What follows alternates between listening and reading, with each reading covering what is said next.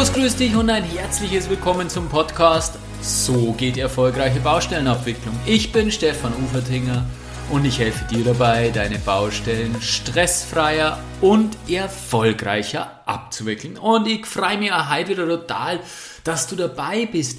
Warum bekommst du denn eigentlich oftmals nicht das, was du willst? Warum erreichst du in Gesprächen deine Ziele nicht?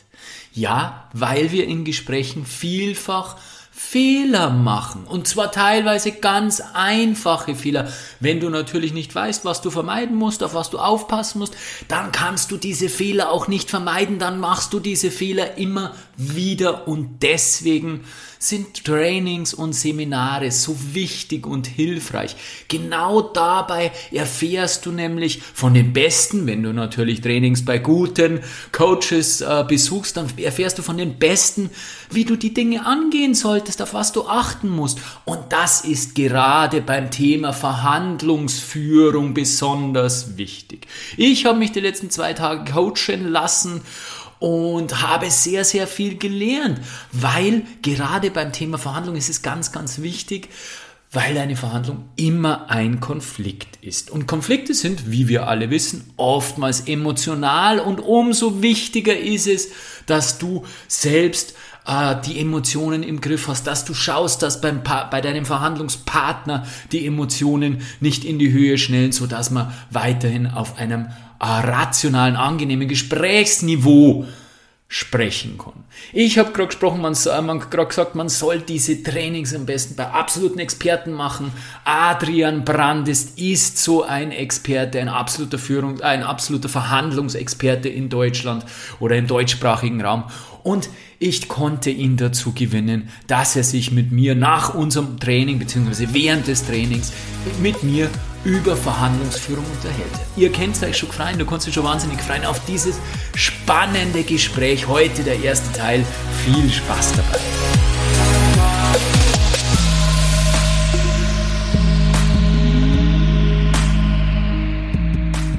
Ja, du weißt es so gut wie ich, in der Baubranche wird leider Gottes viel gestritten.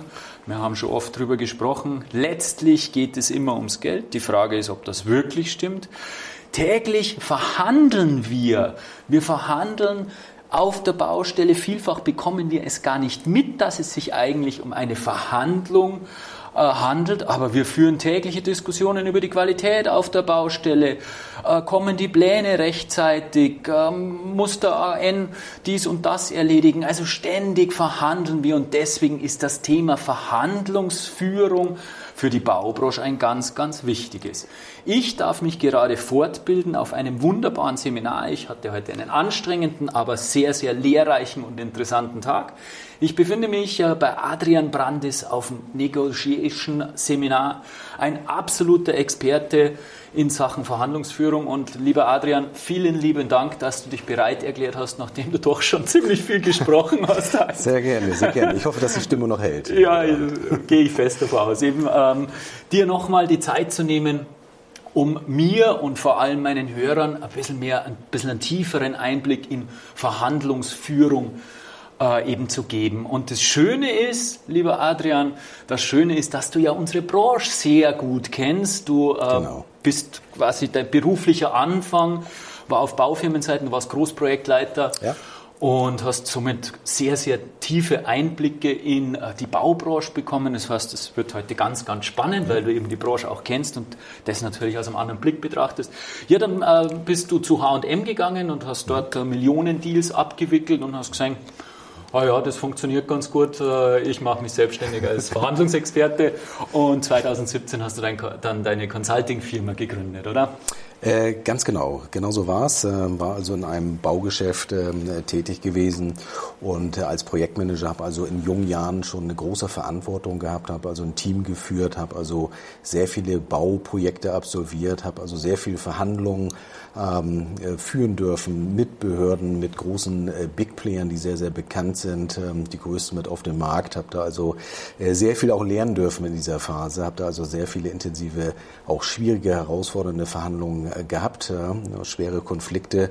Und äh, das war also eine ganz, ganz lehrreiche Zeit. Bin dann also äh, zur H&M gewechselt und war da also zwölf Jahre bei H&M im Projektmanagement tätig. Habe da also auch unzählige Projekte realisieren dürfen. Habe auch da mit großen Big Playern viele Verhandlungen führen dürfen, mit vielen Shopbetreibern, die größten, die es eigentlich mit auf der Welt teilweise gibt. Mhm. Habe da also auch eine große Erfahrung äh, zusätzlich nochmal bekommen und habe äh, da auch äh, sehr viele intensive Verhandlungen äh, führen dürfen. Und äh, das Ganze habe ich äh, dementsprechend wahrscheinlich nicht ganz so unerfolgreich gemacht, weil wir da also eine Vielzahl von Verhandlungen hatten, die sich in Sackgassenposition bewegt mhm. haben und die also festgefahren waren und wo es also nicht so recht weiterging. Und das waren so die Punkte, ähm, ja, wo ich dann in Erscheinung in den letzten Jahren getreten bin, wo ich auch diese Verhandlungen dann außergerichtlich gelöst habe, wo zuvor gesagt wurde vom Rechtsbeistand, das wird sehr schwierig, gewisse Sachen durchzusetzen. Ähm, man hat es doch äh, geschafft mit der Expertise, die man sich in den Jahren angeeignet hat und auch durch viele Trainings, die man absolviert hatte, ähm, solche Sachen erfolgreich außergerichtlich äh, zu lösen. Und das war so der, der Punkt letztendlich für mich, wo ich gesagt habe, also wenn das äh, so erfolgreich ist, ähm, wo auch Rechtsbeistände nicht mehr richtig vorankommen, ja, und die Sackgassensituation ist da vorhanden, wenn du das dementsprechend so erfolgreich machen kannst, dann kannst du das auch in die Wirtschaft letztendlich bringen. Und das war so für mich der Starting Point, denn diesen äh, Schritt zu gehen, äh, den ich bis heute also nicht äh, bereut habe. Und ähm, somit bin ich jetzt in der Wirtschaft tätig, habe da also auch unzählige Herausforderungen, die ich absolviere, auch einige bekannte, auch sehr große Herausforderungen, die auch mal durch die Presse gehen. Und ähm, ja, da scheinen ich und mein kleines Team einen ganz guten Job zu machen. Und es macht riesen Spaß, einfach zu sehen, wie schnell man gewisse harte Konflikte auch lösen kann, wenn man grundlegende Dinge in der Verhandlungsführung ähm, ja einfach beachtet. Und äh, das macht mir also ganz, ganz großen Spaß, diese Konflikte zu minimieren in der Welt und äh, die Welt so ein bisschen besser zu machen in der Art der Kommunikation. Perfekt, wunderbare Einleitung und genau um das geht es bei uns in der Baubranche ja auch. Du hast gerade angesprochen, außergerichtlich zu lösen. Also was wir natürlich möglichst vermeiden wollen, ist, dass die Streitigkeiten, die Konflikte weg von der Baustelle kommen, eben äh, hin vor Gericht, dann wird es meistens langwierig, dann wird es ja. meistens teuer und deswegen ist es ganz, ganz wichtig, dass wir uns da auch eine Kompetenz aneignen. Ich habe es vorher schon gesagt, dass wir sehr, sehr viel verhandeln eigentlich mhm. und dass uns oftmals nicht bewusst ist, wie viel wir eigentlich verhandeln. Du hast das heute in der Früh schon einmal gesagt, ja. dass das ganze Leben eine Verhandlung ist, mehr oder minder. Äh, welche Gespräche kann man denn so letztendlich als Verhandlung einstufen? Gib uns da mal einen kurzen Überblick. Ja, sehr, sehr gerne. Also man denkt ja immer bei der klassischen Verhandlung, man sitzt da irgendwie am Verhandlungstisch und alle haben äh, ein schlecht gelauntes Gesicht vielleicht ja, und sind also hochkonzentriert. Und es geht ja immer immer äh, so richtig zur Sache. Äh, aber so stellt sich das ja nicht unbedingt immer dar. Ne? Also wie du es gerade angesprochen hast, also wir haben so viele alltägliche kleine Situationen. Ähm, äh, das ist uns oftmals gar nicht bewusst, wie oft wir uns wirklich in gewissen Verhandlungssituationen einfach schon befinden. Und das ist also vollkommen egal, wo das ist. Ne? Sei es irgendwo mit dem, mit dem Partner oder mit der Partnerin zu Hause, sei es im Freundeskreis, äh, ja, wo möchte man hingehen, vielleicht zum Essen, soll es der Italiener sein, soll es irgendwie zum Sushi irgendwie gehen. Ja, auch da befindet man sich in Verhandlungen. Ja, sei es irgendwo die eigenen Kinder. Ja, ähm, auch da hat man wahrscheinlich unzählige Herausforderungen und Verhandlungen. Allerdings. Ja, und das sind also so viele Sachen. Interne Verhandlungen mit den Arbeitskollegen, ja, in Projekten. Äh, du hattest Sachen angesprochen und das kann auch über Sachen gehen wie, äh, wann bekomme ich meine Pläne? Ich möchte die Pläne, die Bauausführungspläne früher haben. Da, auch da bin ich schon plötzlich in Verhandlungen drinne. Also das sind so, so viele Situationen letztendlich. Das das ist ein Wahnsinn ähm, und das ist einem wirklich gar nicht äh, bewusst, ja, dass man also meistens schon mittendrin ist. Und wenn man gewisse Grundlagen dann äh, dementsprechend berücksichtigt und beherrscht, hat natürlich dann den großen Vorteil, diese Sachen für sich alle ein bisschen besser darzustellen und das macht das Leben natürlich, wie ich heute Morgen auch gesagt habe, in einigen Bereichen um einiges leichter und äh, man kommt auch äh, durchaus schneller voran und äh, ja, es ist einfach entspannter. Ne? Genau, um das geht es. Also eine gewisse Verhandlungskompetenz erleichtert dir nicht nur das berufliche Leben, sondern durchaus auch das private Leben, dein gesamtes Leben. Die wichtigsten Verhandlungselemente. Wir gehen jetzt erst einmal so ein bisschen einen groben Gerne. Überblick durch Gerne. und dann äh, gehen wir ein bisschen mehr ins Detail und im zweiten Teil werden wir dann wirklich bauspezifisch. Also ja, wir, ähm, ähm, wir ähm, ähm, geben uns jetzt erst einmal einen, einen Überblick im ersten Teil des Interviews. Gib uns einmal einen Überblick über die wichtigsten Elemente einer Verhandlung. Wie ist so eine Verhandlung aufgebaut? Mhm. Also ganz wichtig äh, ist es natürlich ähm, auch zu verstehen, ja, dass man äh, in eine Verhandlung natürlich äh, reingeht und sich ähm, natürlich mit sich selbst auch vorher beschäftigt, ob man ähm, auch äh, in diese Verhandlung wirklich jetzt einsteigen will. Ne? Also das ist erstmal ein großer Grundsatz. Wir hatten heute Morgen auch so ein bisschen über die innere Verhandlung genau, ja, äh, genau. gesprochen. Das heißt, die Verhandlung mit mir selbst, ja, möchte ich in die Verhandlung eigentlich einsteigen? Muss ich in die Verhandlung einsteigen? Was passiert, wenn ich nicht in die Verhandlung einsteige? Was für Vorteile bringt das? Was für Nachteile kann das äh, mit sich ziehen? Und die spannende Frage, soll ich das jetzt wirklich machen? Und das ist eigentlich immer so der erste Grundsatz, dass diese Frage für sich selbst äh, abgeschlossen sein muss. Ähm, ja, und das ist ein ganz, ganz wichtiger Punkt. Ähm, da passieren so die ersten ähm, Fehler. Ja, das muss ich für mich klar haben. Und wenn ich das für mich geklärt habe, ähm, ja, dann kann ich mich natürlich äh, auf die Vorbereitung sozusagen stürzen.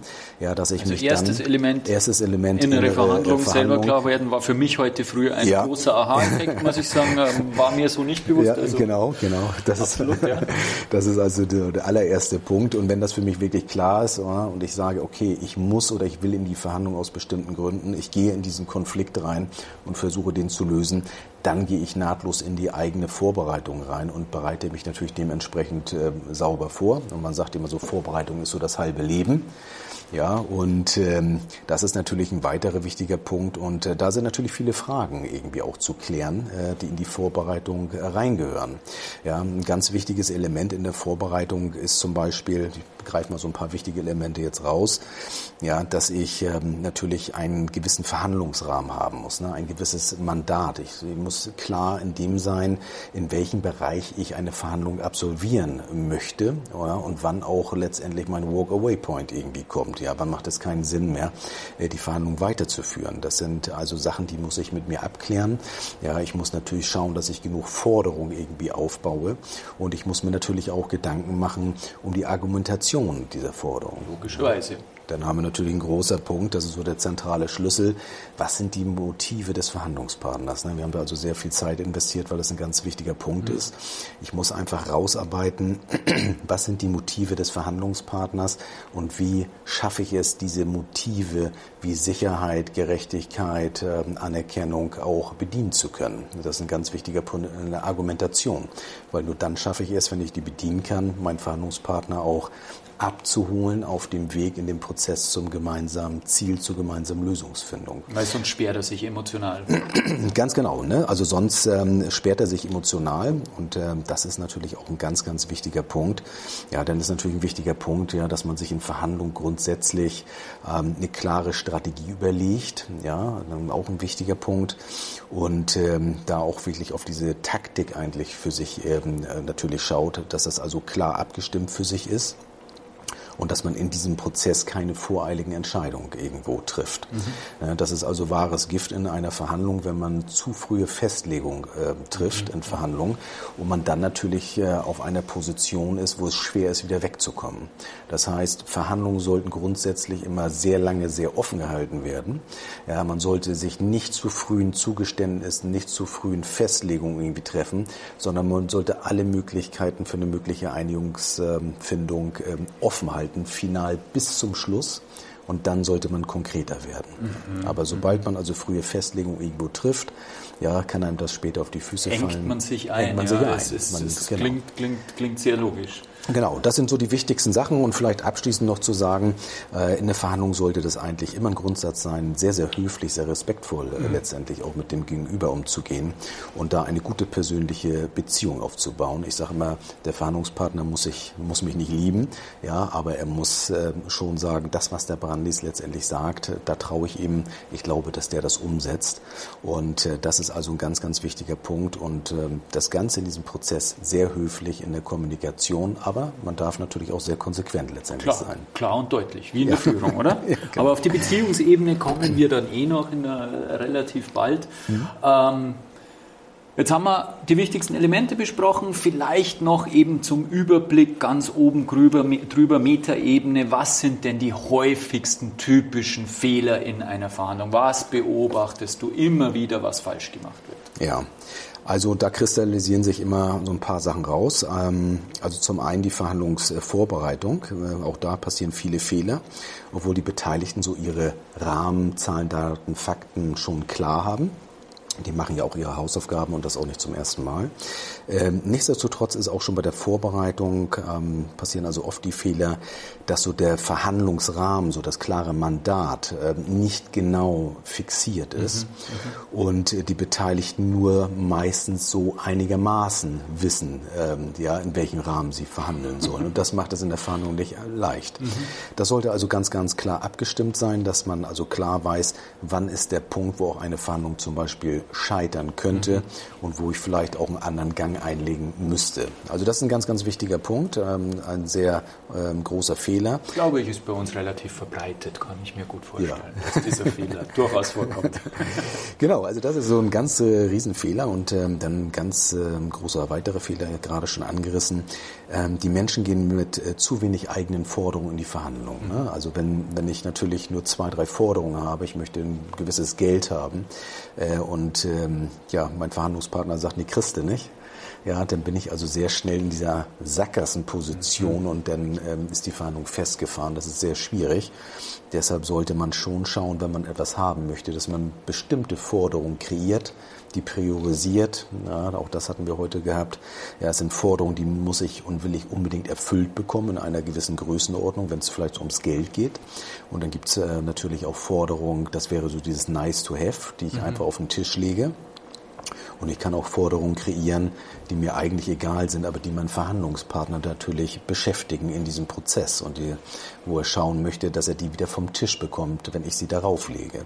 Das heißt, also ich bin da sehr, sehr flexibel und äh, wenn ich also mit mehreren Forderungen agiere und äh, somit ist der Verhandlungspartner immer wieder zur Reaktion gezwungen und in den Prozess neu reinzukommen, neu zu denken und äh, nach gemeinsam möglichen Lösungen irgendwie zu finden. Und dann habe ich die Möglichkeit, ähm, dementsprechend dann von diesen Forderungen, die für mich eigentlich gar nicht so wichtig sind, die scheinbar aufgebaut sind, wieder vom Tisch zu nehmen, wenn mein Verhandlungspartner sich vielleicht doch vorstellen könnte, in dem einen oder anderen Punkt mir doch entgegenzukommen. Und das tut er dann nachher oft, weil einfach die Last zu groß wird mhm, mit mhm. den anderen Forderungen. Mhm, weil das, einfach das Paket dann zu groß wird. Ja. Heißt es dann auch, jetzt muss ich doch ähm, ähm auch im ersten Teil schon bauspezifisch werden, weil ja. du weißt ja, Adrian, ich bin auf der Auftraggeberseite ja. tätig. Heißt das dann auch für uns als Auftraggeber, normal kommt ja die Forderung seitens des Auftragnehmers an uns herangetragen, so ist der normale Weg und wir versuchen dann eben die Forderung gütlich zu vereinbaren. Heißt das dann für mich als äh, Auftraggebervertreter oder als AG-Seite, dass ich auch verschiedene Forderungen parat haben sollte, um eben dort äh, eine gewisse, naja, wie soll man sagen, Verhandlungsmasse aufzubauen? Oder wie, wie, wie kann man das sich in, das in der Konstellation Auftragnehmer, Auftraggeber, Bau vorstellen? Ja, das hört sich jetzt vielleicht erstmal ein bisschen befremdlich an. Äh, ja. Wenn man sagt, ich bin doch erstmal dabei, die Forderung irgendwie abzuwehren und genau, zu, zu, ja. zu minimieren. Aber das ist natürlich eine ganz schlechte Situation. Ne? Ähm, und ähm, so sollte man äh, da vielleicht mal so sich die Gedanken machen, äh, wie könnte das denn äh, spezifisch aussehen letztendlich? Ja? Wenn da also Nachtragsforderungen kommen, ob jetzt erstmal berechtigt oder nicht berechtigt, dann muss man ja auch erstmal äh, schauen und das bewerten. Wie soll ich damit umgehen und ähm, wie gehe ich dann in diese in diese Verhandlungsgespräche irgendwo rein? Und wie kann ich das Ganze ähm, so gut vom Verhandlungsdesign aufbauen, äh, dass auch ich einfach natürlich gewisse Forderungen vielleicht äh, stelle, die für mich wichtig wären, wenn wir das gesamte Package am Ende schnüren wollen, final. Und äh, was ist da mein Nutzen vielleicht noch und ähm, wie könnte das für mich aussehen? Mhm. Und da kann man natürlich dementsprechend auch ein paar Sachen äh, reinschreiben ja, und ähm, fordern, ähm, um dann meinen Verhandlungspartner damit zu beschäftigen. Und ähm, da gibt es die kreativsten Lösungen. Ne? Vielleicht kriegt man, man Sonder, sein, Sonder, ja. Sonderleistung kriegt man vielleicht irgendwo gestellt, mhm. ja, oder man verändert gewisse Zahlungsmodalitäten Ähm, ja, also das gibt ja viele Sachen und da muss man sich mal auseinandersetzen, mhm. wie möchte ich denn in so einem Fall ähm, dann vielleicht mit meinem Gesprächspartner auch sprechen, dass es eben nicht so einfach ist, dass er einfach nur den Preis auf den Tisch ja. legt und dann sind wir schnell in der Sackgassensituation. Ah, ich ja? glaube, da haben wir einiges an Nachholbedarf. Äh, es gibt ja, du hast das eh schon angesprochen, man muss sich in der Vorbereitung mal über die Verhandlungstaktiken, über die Strategien klar werden. Natürlich braucht man einen Trainer, ganz wichtiges Thema. Ähm, ich bin jedoch der Ansicht, dass der Mensch ein, der wichtigste Faktor ist und ich glaube, da stimmst du mir auch zu.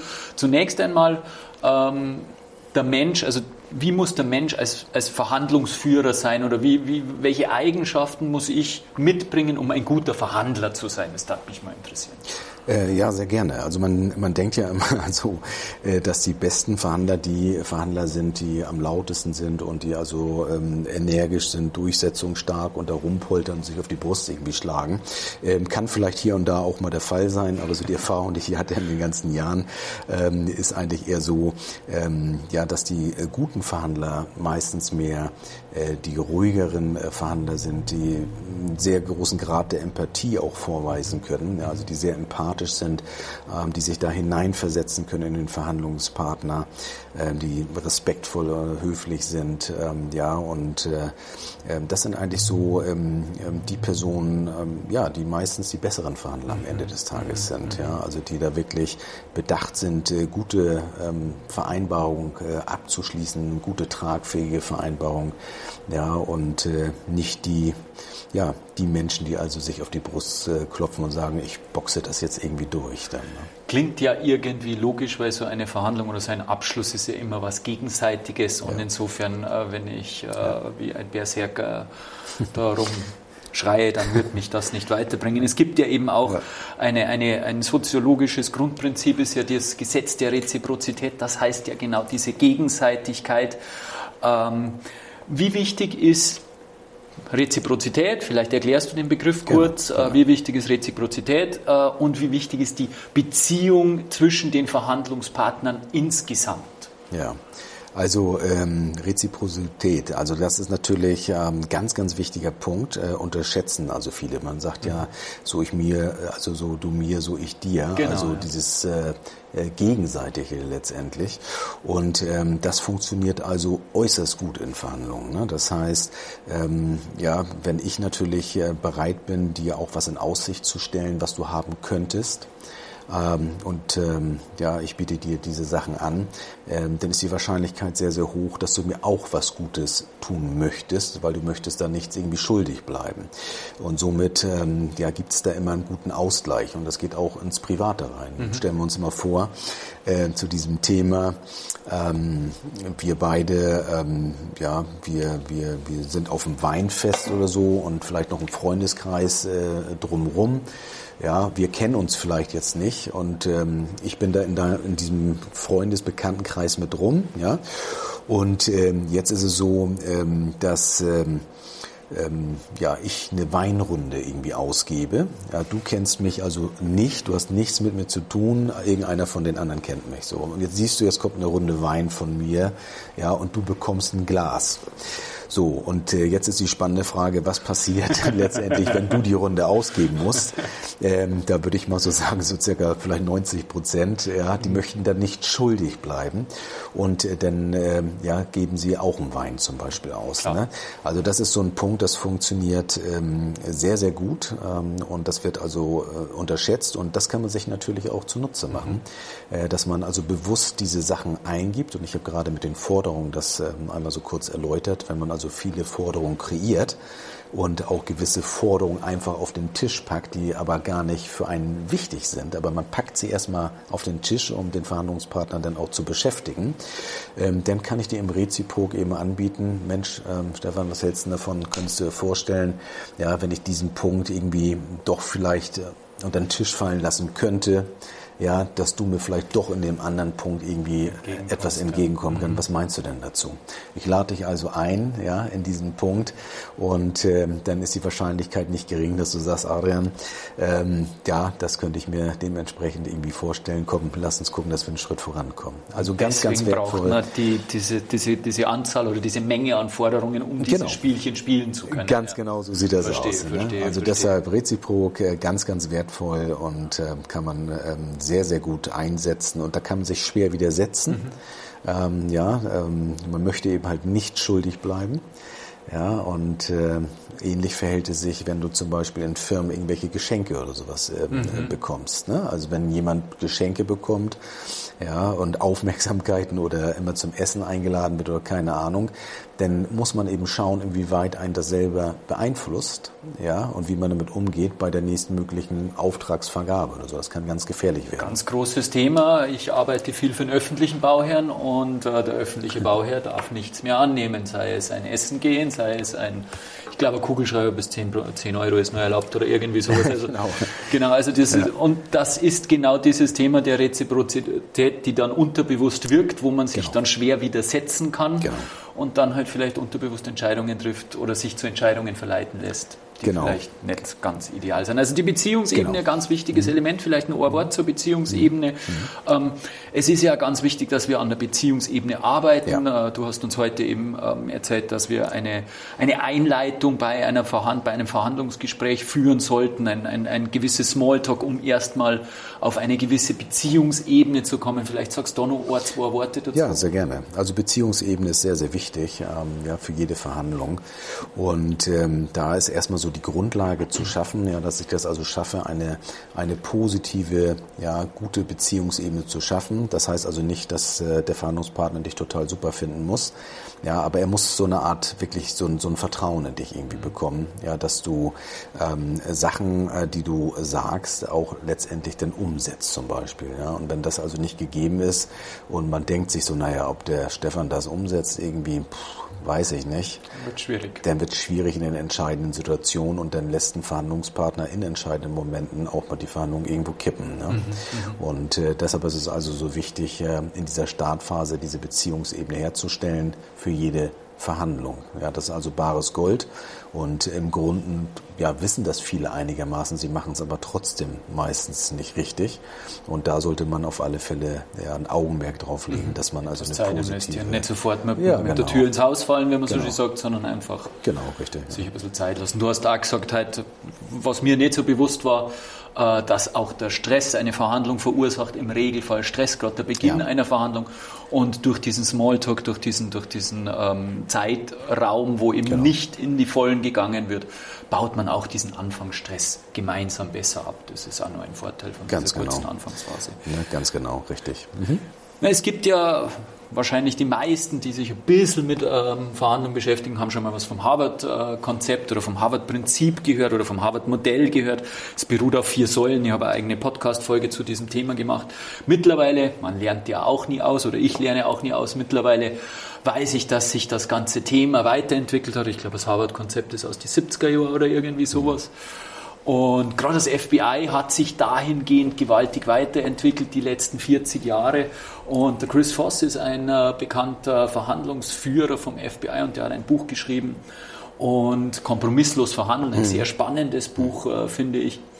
Und der hat gesagt, Harvard-Konzept ist sehr auf den rationalen Menschen ausgelegt, auf ja. einen klar rational denkenden, kognitiv äh, denkenden Menschen. So ist der Mensch aber nicht. Wer sich ein bisschen mit Neurowissenschaften mhm. beschäftigt etc., der weiß das. Mhm. So ist der Mensch nicht. Deswegen müssen wir auch anders verhandeln. Mhm. Und da wollte ich deine Meinung dazu hören. Gerne. Ich habe heute schon mitbekommen dürfen, dass du das genauso siehst. Aber vielleicht kannst du uns über den ähm, nicht rationalen, über den emotionalen Menschen, äh, über den emotionalen Verhandler ein bisschen was verzeihen. Ja, sehr gerne. Also das ist immer so die spannende Frage. Ne? Also ähm, Harvard-Modell, ja, also Ähm, ist eine gute Sache auf alle Fälle und man kann da auch fantastische Ergebnisse natürlich mit erzielen, das ist ganz klar. Ähm, ja, das muss man sagen, das hat sich also ähm, ja, bewährt äh, im Laufe der Jahre. Und ähm, das ist schon ein wirklich äh, sehr, sehr gutes äh, Werkzeug. Aber es wird eben in gewissen Situationen wirklich schwierig, wie das auch der Chris Voss ähm, ganz gut äh, beschreibt oder aussagt. Ähm, was passiert einfach, ähm, ja, wenn also die Beteiligten äh, nicht mehr so im rationalen Bereich mhm. unterwegs sind, ja, weil es also gewisse Emotionen irgendwo gibt, ähm, ja, gewisse eigene Motive, wovon ich immer spreche, ja, die gewisse ähm, Dinge in einem Menschen auslösen. Und ähm, dann ist es eben, ich mache es mal charmant, sehr, sehr schwierig mit dem Harvard-Prinzip da noch irgendwie ähm, richtig voranzukommen. Das ist also eine richtige Challenge. Äh, ja, und da scheiden sich immer so ein bisschen die Experten. Also es gibt immer so ein Harvard-Lager teilweise und okay. äh, so ein FBI-Lager oder okay. wie auch immer. Und deshalb bin ich da also äh, wirklich sehr offen, sage, das ist schon eine tolle Sache, aber es wird wirklich schwierig, wenn Emotionen dann eine Rolle spielen, Beweggründe, ja, Motive des Menschen, ja, die ver veranlassen Menschen manchmal Handlungen auszuführen, die kann man sich nicht so richtig vorstellen und die sind nicht rational zu begründen. Und äh, da gibt es tausend Geschichten, die man erzählen könnte. Mhm. Und äh, deshalb also unterstreiche ich das, äh, ja, dass man diese, diese Menschen ähm, dementsprechend auch anders versuchen muss, äh, abzuholen in diesen schwerwiegenden, festgefahrenen Konflikten, die also nicht mehr so richtig im rationalen Bereich äh, unterwegs sind. Die muss also, ich anders äh, erreichen. Harvard-Konzept ja, ja, super Basis, ja. Ähm, kann man sich anschauen ja. und kann man sich damit beschäftigen, weil, weil, weil es eine gute Basis liefert wobei man sich bewusst sein darf, wenn es schwierig wird, sprich wenn es äh, irrational ja. wird, wenn es emotional wird, dann braucht man andere Strategien, die man sich zum Beispiel dann in dem Buch von Chris Voss Kompromisslos verhandeln holen kann oder natürlich auf deinen Seminaren. Die sind dann empfehlenswert. Definitiv. Ja. Ähm, wir haben oftmals das Problem bei Verhandlungen, oder ich kenne das, dass du mit mehreren Kollegen auf der Baufirmenseite zusammensitzt, vier, fünf, äh, vielleicht sogar noch mehr, mhm. und dir ist eigentlich nicht so ganz klar, wer jetzt da das Sagen hat. Vielleicht sitzt da ein Bauwirtschaftler, dann sitzt der Gruppenleiter, dann sitzt der Bauleiter und was weiß ich, und da sitzt der Projektleiter, wer auch immer alles da sitzt. Und so ganz klar, wer jetzt da letztendlich der Entscheidungsträger ist, ist es dir eigentlich nicht. Kannst du uns da einen Tipp geben, wie man relativ rasch herausfindet, wer denn da der, derjenige ist, der das Sagen hat und derjenige ist, den du bevorzugt ansprechen solltest, ja. sodass du dann wirklich auch von dem eine Entscheidung bekommst, weil das ist ja das Ziel jeder Verhandlung im Endeffekt. Ja, also äh, wenn man es idealerweise machen möchte, dann hat man sich im Vorwege natürlich schon informiert und geschaut, wer ist denn der Entscheidungsberechtigte und hat das zum Beispiel in einem Telefonat abgeklärt. Mhm. Ja, weil man weiß, man spricht über gewisse Sachen vielleicht auch, ja, und äh, dass man das also vorher macht, also seine Hausaufgaben, indem man wirklich einfach fragt, Mensch, äh, liebe Firma, ähm, wer ist denn der Entscheidungsberechtigte, der im Idealfall eine mögliche Einigung verbindlich an diesem Tag herbeiführen kann? Wer ist da alles äh, entscheidungsberechtigt und äh, wer wird da kommen? Und äh, dann bekomme ich Informationen und im Idealfall weiß ich dann schon da, wer der Entscheidungsberechtigte ist. Wenn das äh, nicht äh, gemacht wurde, ja, dann sollte ich natürlich äh, bei so einem Beginn des Gespräches ähm, natürlich mich selber vorstellen und sollte auch rausarbeiten, wer ist denn jetzt die entscheidungsberechtigte Person am heutigen Tag, die eine mögliche Einigung äh, mit mir erzielen kann. Und ähm, das sollte ich schon einfordern. Und äh, dann ist eben halt ähm, spannend, wer sagt was aus der Gruppe raus. Mhm. Und man muss dann auch mal ein bisschen auf ähm, das Umfeld achten, wo alle Beteiligten auf eine Person vielleicht irgendwie gucken oder so. Da kann man also okay. relativ dann zügig, da kann man also relativ zügig, auch wenn vielleicht nichts gesagt wird, äh, sehen, äh, die Wahrscheinlichkeit ist sehr hoch, dass das die Person ist. Und äh, okay, ja, okay. genau, das ist vielleicht gar nicht so schwer, wie das manchmal scheint. Ja, ganz wichtig oder ganz interessant, das äh, habe vielleicht äh, nur ein kleiner Einwurf von, von, von heute. Das war für mich auch ein kleiner Aha-Effekt, eben niemals allein zu verhandeln und dass es eben dieses FBI-Konzept ja. gibt mit dem Negotiator und mit dem Commander, äh, wo der Commander eigentlich nur da sitzt und, und, und schaut, äh, was sind die Reaktionen, wie reagieren ja. sie, macht sich Notizen, ja. der den Blick für die anderen hat, weil der Negotiator, der das Ganze vorträgt, die Forderungen zu viel im Kopf hat genau. und das nicht auch noch mitmachen kann. Und das ist ganz genau. ganz interessante Geschichte, dass es einfach zu viel ist für einen, die Eindrücke zu, ähm, ja. ja. zu sammeln und, und auch zu verarbeiten. Genau. Mhm.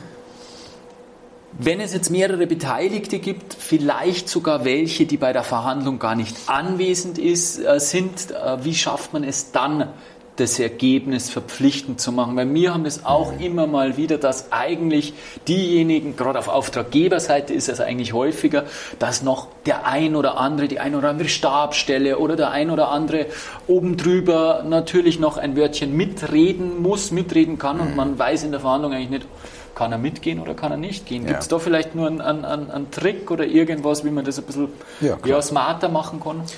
Ja, klar. Also ähm, das ist in der Tat immer wieder eine, Herausforderung, denke mhm. ich mal. Das passiert ja immer wieder in Verhandlungen. Ja, dass also die Beteiligten lange irgendwie verhandeln. Also ich glaube, das kennt jeder.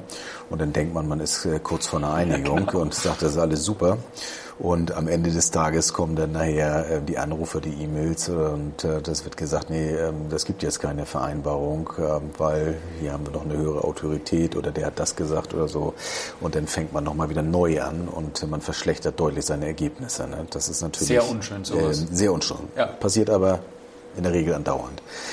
Das heißt, äh, wie kann ich das äh, dementsprechend smart und ähm, besser irgendwo machen? Äh, ich sollte auch im Vorwege gut prüfen, ja, wer entscheidungsberechtigte Personen sind, wer alles an der Entscheidung, ähm, ja, wer, wer dabei sein muss zum Beispiel in einem Live-Gespräch, um mhm. auch die Möglichkeit zu haben, den Deckel auf den Topf zu bekommen im Idealfall. Oder ich sollte mindestens versuchen, wenn das nicht möglich ist, ja, dass mein Counterpart, mein Verhandlungsansprechpartner ein klares Mandat auch hat. Ja, dass da also ein klares Mandat ist und er auch auf alle Fälle innerhalb des Mandates die Entscheidung äh, fällen kann. Mhm. Wenn ich beides nicht habe und mir beides nicht gelingt, ähm, kann man sich für sich überlegen, ob man das Gespräch überhaupt wirklich führen möchte, weil das ja ein sehr wichtiges Gespräch ist und man in diese Gefahr reinläuft, am Ende des Tages eine extra oder zwei oder drei extra Runden zu gehen. Das ja, heißt, das ist stehen, ja. der eigene Job, äh, das eigene Geschick, äh, das so gut aufzusetzen, ja, dass entweder die Person, die entscheiden kann, mit am Tisch ist oder das Verhandlungsteam, der Counterpart ein klares Mandat hat und ähm, ja, dann äh, habe ich dementsprechend äh, diese Probleme deutlich minimiert. Es wird vielleicht nicht immer komplett gelingen, da muss man auch realistisch mit umgehen. Ähm, aber man sollte immer daran arbeiten und äh, da kann man sich sehr, sehr viel Zeit sparen und äh, man bekommt deutlich bessere Ergebnisse, als wenn ich immer diese Extraschleifen drehe. Ne? Wieder ein Thema der Vorbereitung, höre ich heraus und genau. ich höre insgesamt heraus schon den ganzen Tag. Wir haben sehr, sehr intensiv über das ja. Thema Vorbereitung gesprochen, genau. Dass die Vorbereitung wirklich das halbe Leben ist. Ja, das kann man so sagen. das kann man so sagen, gerade bei der Verhandlung. Ja. Das nehme ich definitiv für den heutigen Tag mit und äh, ich denke auch, äh, dass wir alle in der Baubranche genau in diesem Punkt durchaus Nachholbedarf haben. Ähm, Adrian, ich möchte mich recht herzlich bei dir bedanken für diesen ersten Teil des Gesprächs. Wir Sehr waren gerne. heute nur ein bisschen allgemeiner ja. diesmal und beim nächsten Teil gehen wir dann richtig ins, Teil, ins Detail, ins Baudetail, in die Baubranche hinein, richtig ja, in die gerne. Nachtragsverhandlung. Ja. Da bin ich schon sehr gespannt, was du mir und meinen Hörern für Tipps auf den Weg mitgibst. Adrian, vielen, vielen Dank. Gerne. Bis zum zweiten Teil. Ich freue mich auf den zweiten Teil. Bis gleich.